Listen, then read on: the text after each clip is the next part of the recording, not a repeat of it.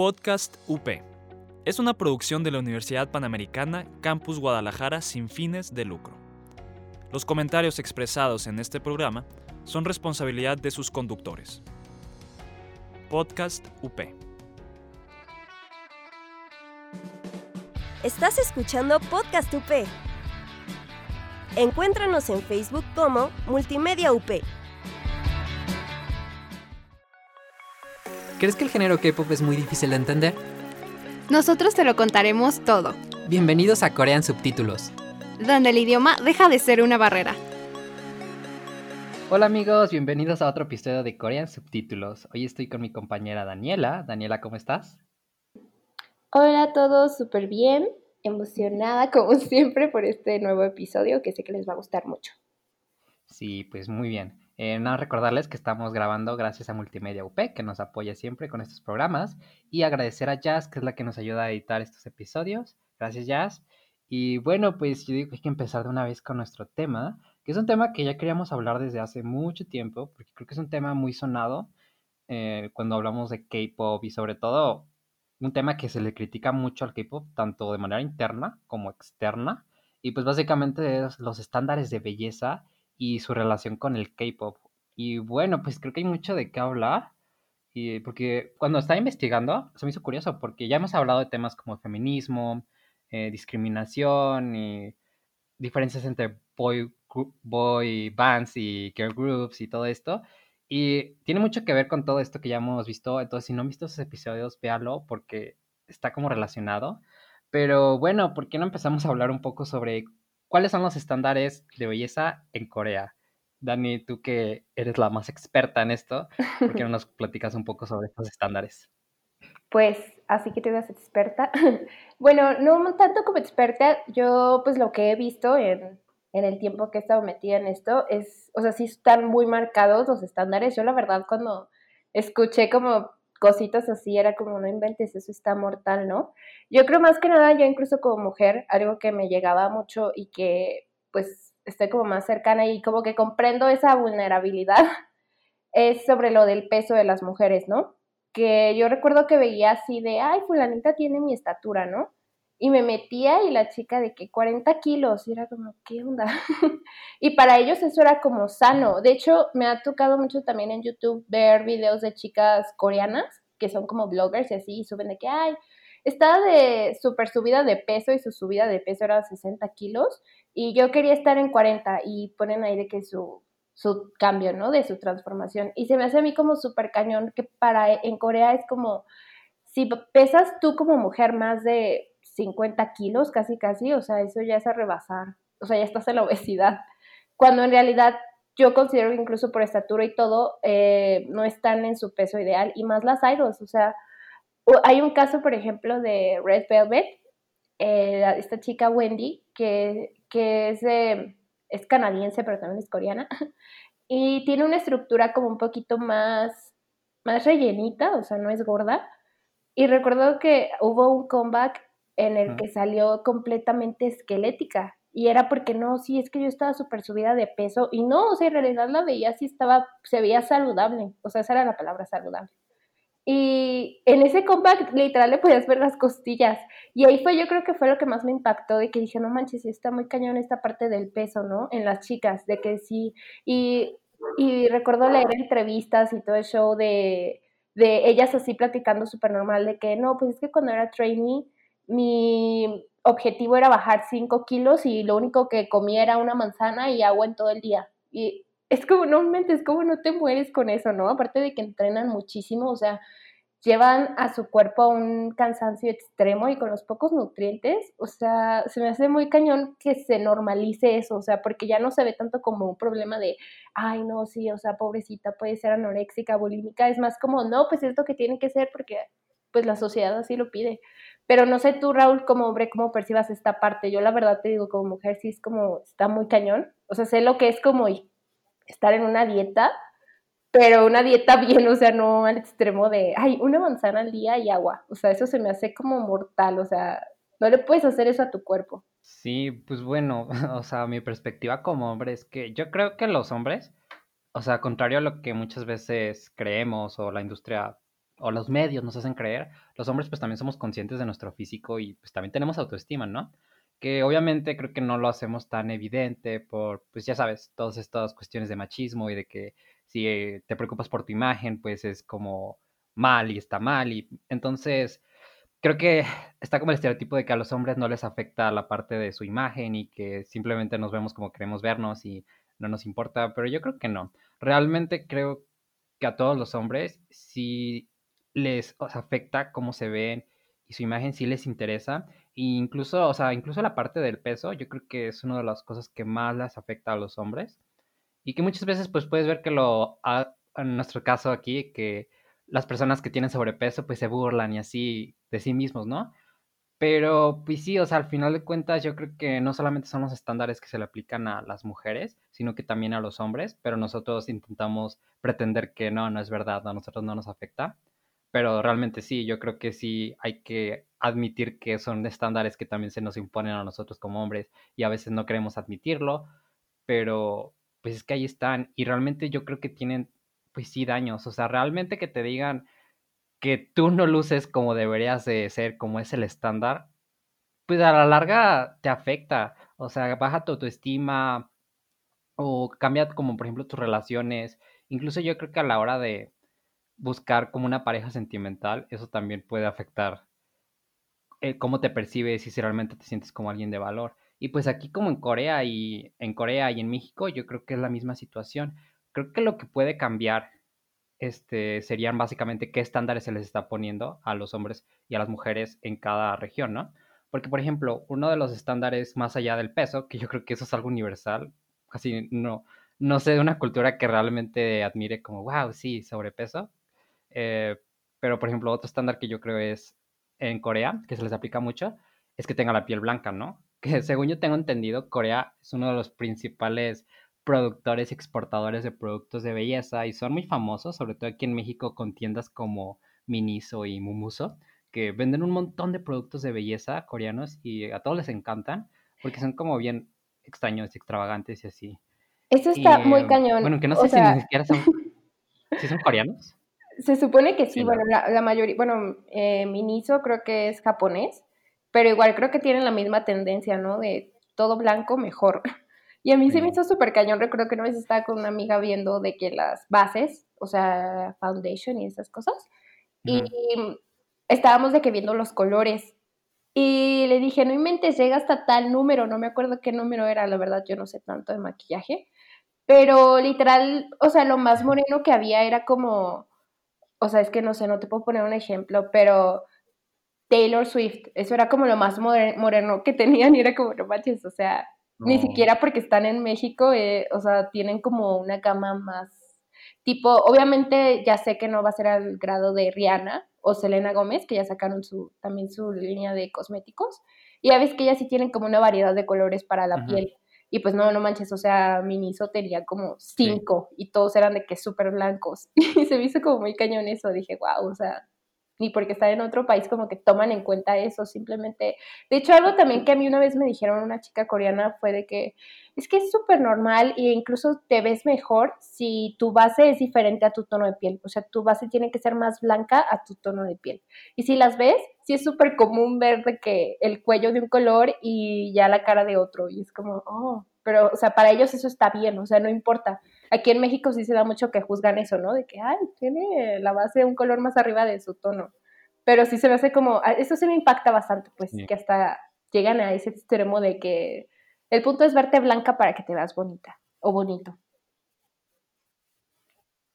Sí, pues es que, por ejemplo, no sé si has visto estos videos donde son como idols antes de, hacer su debut y que eran más morenitos y así, y luego ya cuando debutan y es como de que totalmente blancos como nieve. Sí, cañón. Y de hecho, o sea, yo tengo entendido que también tienen productos blanqueadores de la piel, o sea, no maquillaje, o sea, como productos hechos para blanquear la piel y todo eso.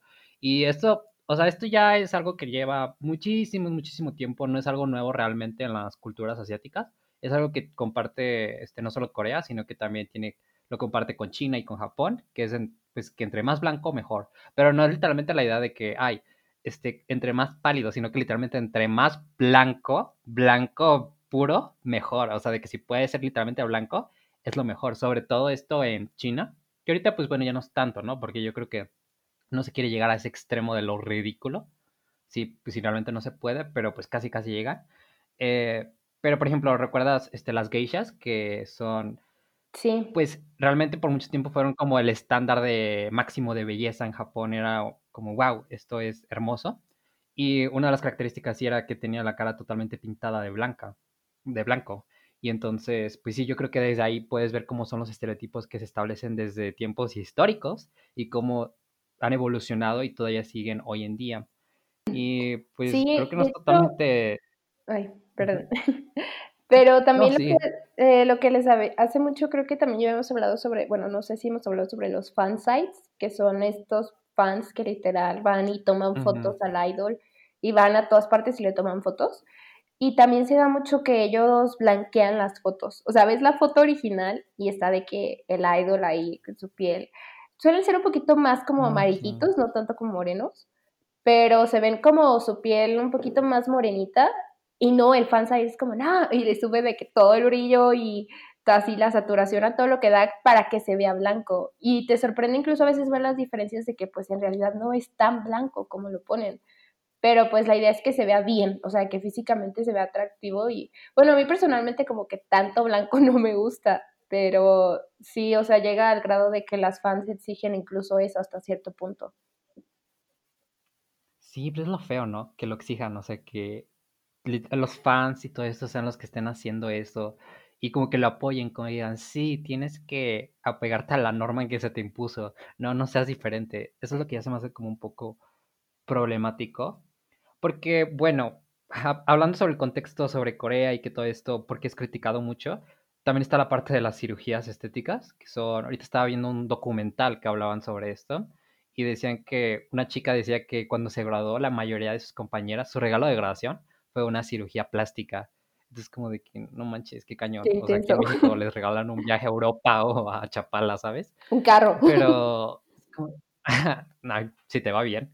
Pero si es como de que, Dios mío, o sea, realmente le dan mucha importancia a su imagen hasta el punto de que normalizan el hecho de que le puedes cambiar y todo eso. Que no es algo que estoy como criticando. Al final de cuentas, en su cultura, para ellos, cambiar la imagen para alcanzar el estándar que tú quieres o que se te está imponiendo, ya dependiendo de cómo lo veas, para ellos es normal y de hecho como que lo aplauden creo que eh, he escuchado comentarios de gente que va a Corea y básicamente la gente te dice como de que, ay, deberías operarte tal y tal y tal y tal así.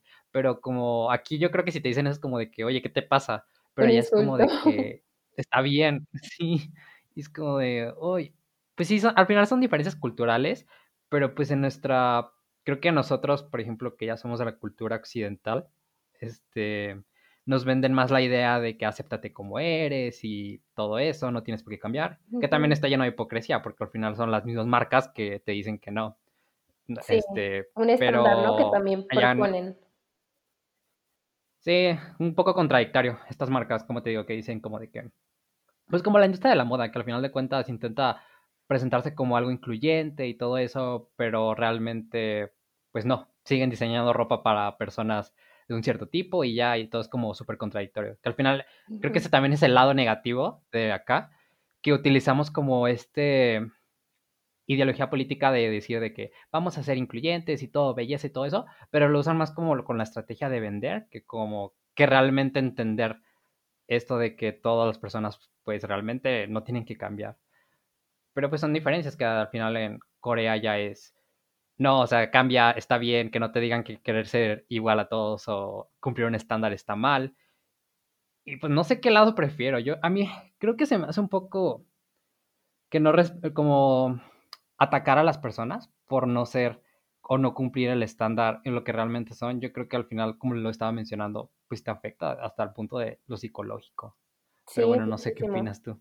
Sí, incluso pues sus mismos idols han confesado eso, ¿no? De que sí se ven súper afectados y en la presión, ¿no? De todo el tiempo tener que, o sea, cumplir un estándar y si no lo haces está mal, o sea, ya llega el grado incluso en el que meten tus valores y la moral en todo eso y es como, oye, espérate, o sea, hay otras cosas que, que requieren atención. Pero eh, vamos a seguir con este tema después de estos pequeños cortes y regresamos. Hablemos de ecología. ¿Qué puedes hacer para mejorar tu ciudad? Entérate cómo puedes ayudar desde tu propio espacio. Greencast. Búscanos como Podcast UP. Somos iglesia en salida, renovada y alegre. Católicos actuales, renovando a la iglesia de jóvenes a jóvenes. Búscanos como católicos actuales. Y bueno, ya regresamos.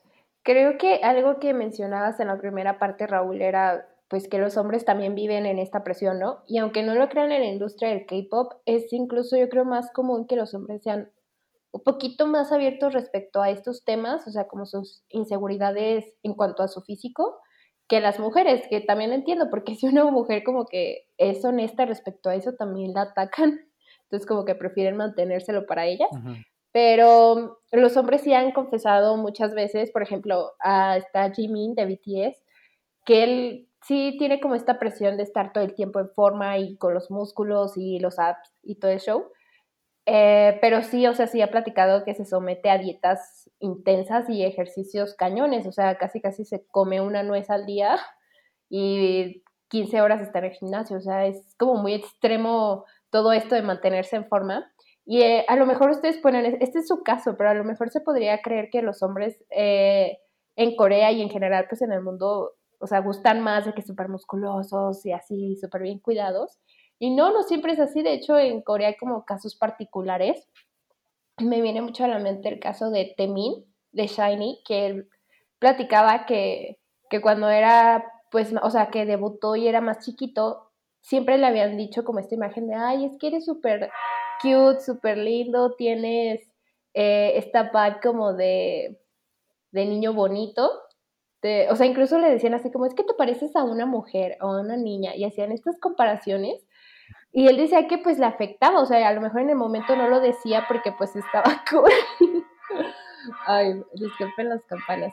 A lo mejor en el momento no lo decían o sea, él no lo hacía como tan público que no le gustaba porque pues era la imagen que también la empresa estaba vendiendo, porque sabían que él vendía con eso, o sea, siendo como súper femenino. De hecho, hubo una temporada en la que tenía el cabello largo y ese cabello largo, o sea, se le ve bien, pero no era con la intención de, ay, em, algo diferente, ¿no? Eh, romper estereotipos o cosas así, no era porque es que él se ve como una niña, entonces si le dejamos el cabello largo se va a ver pues más niña. E incluso hay una anécdota que cuenta sobre que una vez entró un baño de hombres y que, y bueno, ya el hombre le dijo como, ¿qué onda? ¿Qué haces aquí, no? O sea, este es el baño de hombres. Y él no dijo nada y pues continuó, o sea, no le iba a decir de que, ay, déjame te explico, pues no. Pero él cuenta cosas así que lo marcaron en que realmente le hicieron como no querer esa parte de él que era femenina. Ahorita como que ya lo trabajó y lo acepta, pero sí se me hizo a mí muy cañón que a una edad de que 16 años y pues no manches, estás chiquito que y que te digan eso como hombre, pues no sé, está como raro. Pero en realidad tú, Raúl, me platicabas algo respecto a esto, ¿no? Que en Corea como que sí, en cuanto a los hombres, sí se gusta como un poquito más femenino. Sí, es lo que estaba leyendo, o sea, porque os contrario lo que esperaba, esperaba y pensaba, o sea, en Corea, y bueno, en general en las culturas asiáticas, eh, el estándar de belleza de los hombres no es tanto como el aquí, que tenemos aquí en Occidente, es que tienen que ser súper altos, grandes y musculosos, y sobre todo barbones y todo eso, sino que allá también se admira mucho una imagen más andrógina. Incluso al parecer no les, para ellos no es como tan atractivo o tan bello un cuerpo muy musculoso o muy grande. Y si te das cuenta con los idols de K-pop tiene sentido. Realmente no ves idols que sean muy grandes y muy musculosos. O sea, puede que estén marcados, ¿no? Pero realmente no son, no, tienen mucha grasa corporal y no están grandes y no se ve que son como muy, muy, muy altos y así. Realmente no es el estándar. Lo que ahí les gusta más es como un estándar andrógino. Y bueno, para los que no saben qué es andrógino, básicamente, en pocas palabras, es como un estilo medio ambiguo entre lo femenino y lo masculino.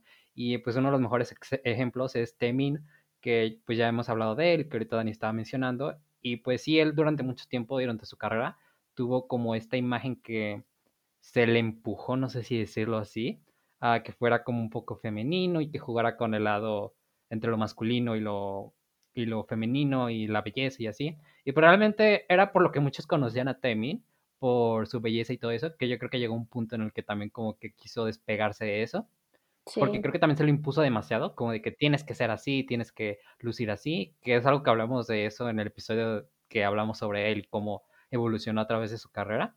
Y como que quiso darle el, el giro y se hizo totalmente como masculino y así, pero como que se dio cuenta de que tampoco era así. Y ya cuando como que realmente se despegó de todos estos estereotipos de cómo la gente le decía que tenía que ser, como que ya encontró finalmente su estilo en un punto medio que ya no era tanto que le estaban imponiendo.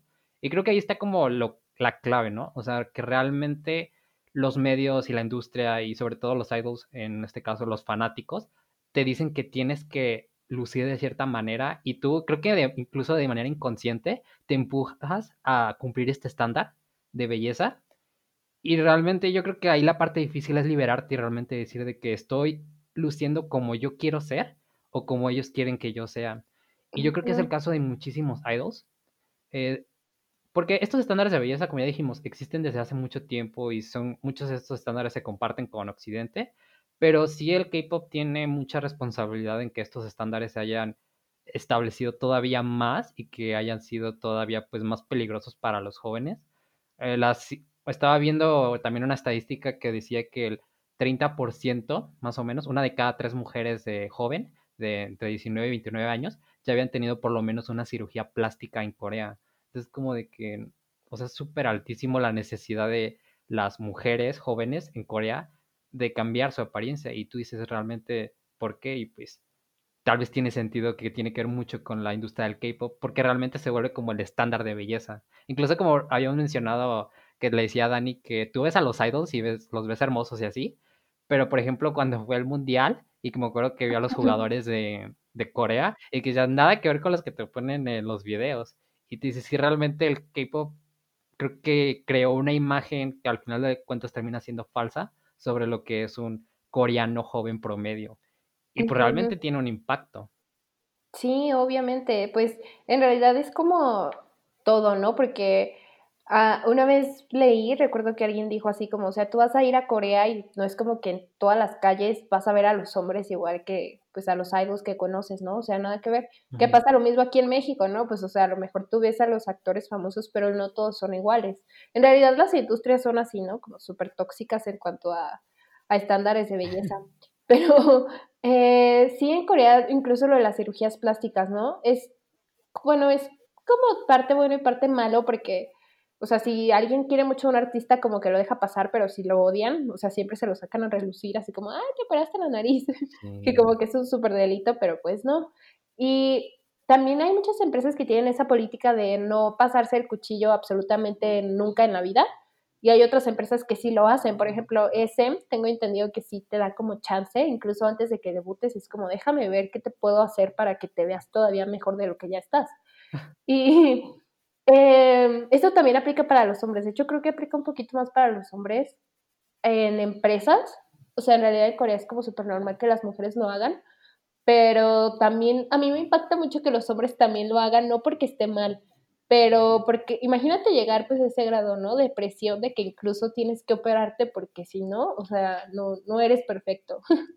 Otra cosa que también me llama mucho la atención en cuanto a los hombres, por ejemplo, Super Junior, rara vez se les ha visto como con barba y ya son, o sea, no señores pues, pero ya son adultos y es súper común que los hombres tengan barba, ¿no? Entonces se me hace como algo curioso que no es muy común en los hombres que tengan barba. O sea, la idea es como mantenerte joven todo el tiempo y verte como un niño de cierta manera.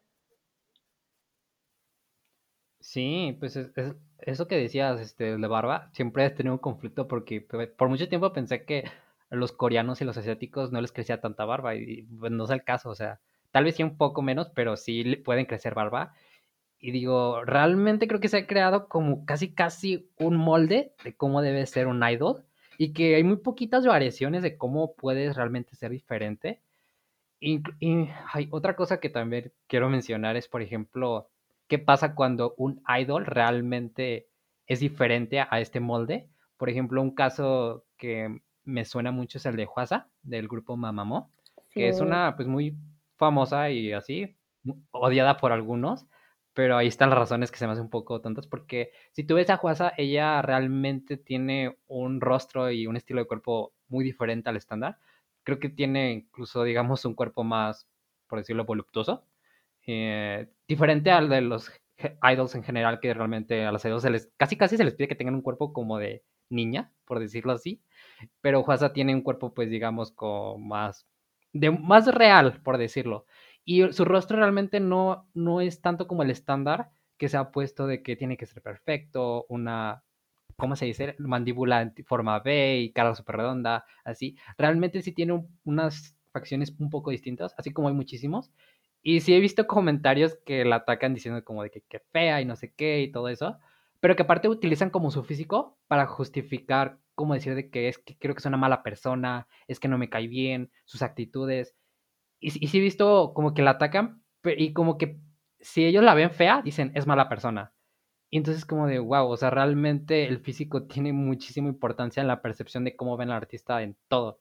Y ahí es cuando digo de que, pues sí está, o sea, ahí sí tenemos un problema. Y, o sea, no este no es el único caso. Yo creo que realmente hay muchísimos artistas que rompen este molde del tipo de idol y que muchas veces son atacados por eso, por el físico. Y yo creo que hay muchísimas personas que los atacan que lo admiten, de que es que no, no se ve bien o así y tal. y, por ejemplo, con Lisa, creo que, bueno, ya, creo que con ella es una cuestión más de racismo del grupo de Blackpink, porque me acuerdo que tú me mencionabas que también con ella muchos no la querían, pero pues sí, porque ella también tiene como, ¿cómo se dice? Rasgos faciales distintos, porque para los que no saben, ella es de Tailandia. Ajá, o sea, de todo, la verdad sí se nota que pues no, no es coreana, pero no es fea, o sea, a mí también me impacta mucho eso, o sea, por ejemplo, algo que pasó mucho, la verdad, no recuerdo cómo se llama, pero es esta chica de Momoland, que es súper simpática, como que se ganó el corazón de todos y, y todo el mundo la conoce, la verdad no me acuerdo de su nombre, pero recuerdo que mucha gente era como, ay, es que es muy fea. E incluso ahorita creo que sí, ella también ya pasó por varias cirugías y se ve muy diferente a como pues se le conoció en un inicio. Eh, también pasa lo mismo, por ejemplo, con Yeji de ITZY. Recuerdo que una vez ella habló acerca de cómo sus ojos eran como muy rasgados y a ella eso le daba como mucha inseguridad. Porque aunque no lo crean, en Corea está también la parte del doble párpado. O sea, se operan casi todos para tener el doble párpado. Y como que esto era lo que le afectaba a Yeji, era como, es que mis ojos son muy, muy rasgados. Y ahorita como que no, como que ya ha hecho su paz con eso, a lo que ha dicho, pero yo veo a Yeji y es como, o sea, es muy, es muy hermosa, o sea, es muy linda. Y no, o sea, no por tener los ojos tan rasgados es como, ah, ya, rompiste el estereotipo fea. Eh, pero también tiene una cuestión con los ojos, aunque no lo crean, porque eso sí lo veo pues algo así como resultado de racismo, ¿no? La inseguridad. Sí, pues de hecho, Gigi, o sea, yo creo que ahorita uno está viendo una lista de las idols más bellos y ella estaba entre los, entre los primeros lugares y sí resaltaban mucho de sus ojos. Y se me hizo padre, o sea, como ella, gracias a su físico, que realmente era diferente, y que en algún momento, como tú mencionas, ella fue insegura sobre su físico, pero pues realmente dijo, pues no sé cuáles fueron las circunstancias, pero que al final decidió no cambiarlo y rompió esa barrera y lo que ella pensó que en algún momento era feo, realmente ahora se convirtió como, wow, bello. Entonces yo creo que ahí está, o sea, se me hace interesante eso, como que realmente a veces nos fuerzan a creer que la manera en que somos está mal, pero tal vez si nos esperamos y realmente nos esforzamos y en lo que realmente vale la pena, podemos demostrar de que hay diferentes maneras de realmente ser hermoso. Y pues no sé, yo creo que eso es lo que tiene que hacer el K-pop, realmente tiene que ser más abierto a las diferencias físicas y romper los estándares, porque una cosa es que sea con la industria, pero pues también está la responsabilidad que tienen con todos los miles de seguidores y fans y que realmente siguen un ejemplo, o sea, realmente estas cosas puede que digamos no importan, pero tienen un impacto y tienen que hacerse responsables también sobre este impacto. De hecho, sí, o sea, lo padre también es eso, ¿no? De que ellos mismos a veces impulsan a, a pues a sus mismos fans de, o sea, no te sientas inseguro por esto, eh, yo creo que ellos lo hacen más que nada porque están en el ojo público y tienen que tener contentos hasta los de la empresa como los fans, que pues es un poquito egoísta eso, pero eh, lo padre es que también ellos utilizan a veces ese poder, ¿no? Para decir, o sea, está bien ser así, así, así, así, como en el caso de Yeji, ¿no? Imagínate a cuántas niñas no les motiva eso de que pues es famosa y es súper segura de cómo son sus ojos y ya, o sea, sí ayuda pues a que las personas se sientan más seguras, como dices, siguen un modelo. Entonces está padre de cierta manera eso. Sí, pues la representación es, creo que es muy importante. Eh, entonces, el K-pop tiene que diversificarse e incluir más personas, pero bueno, yo creo que va a ser un proceso lento, pero esperemos que sigan así. Pero bueno, ¿algo más que quieras mencionar? Porque ya casi se nos acaba el tiempo. Mm, no, creo que eso es todo por el momento. Hay mucho respecto a este tema, creo que sí se debe tratar con mucho cuidado, en especial si eres como súper susceptible y vulnerable a este tipo de temas, porque la verdad sí te impacta mucho como persona ver todos estos estándares que están súper intensos. Sí, la verdad sí es un tema delicado, pero bueno, lo importante es saber que no solo lo que vemos en pantalla es la única forma de belleza, realmente hay mucho más. Entonces, pues ánimo y autoestima al máximo, ¿verdad? pero bueno, creo que eso ha sido todo por hoy. Así es, hermosos y bellos. Pero bueno, eso fue todo por hoy. Muchísimas gracias por escucharnos otra vez. Recuerden seguirnos en nuestras redes sociales, que estamos como Corea en Subs, en Instagram y Facebook. Y pues bueno, gracias a Jazz y a Multimedia UP. Y pues eso es todo. Muchísimas gracias. Bye amigos. Gracias por escucharnos y nos vemos la próxima. Y no olviden poner los subtítulos. Estás escuchando Podcast UP. Encuéntranos en Facebook como Multimedia UP. Podcast UP. Es una producción de la Universidad Panamericana Campus Guadalajara sin fines de lucro. Los comentarios expresados en este programa son responsabilidad de sus conductores. Podcast UP.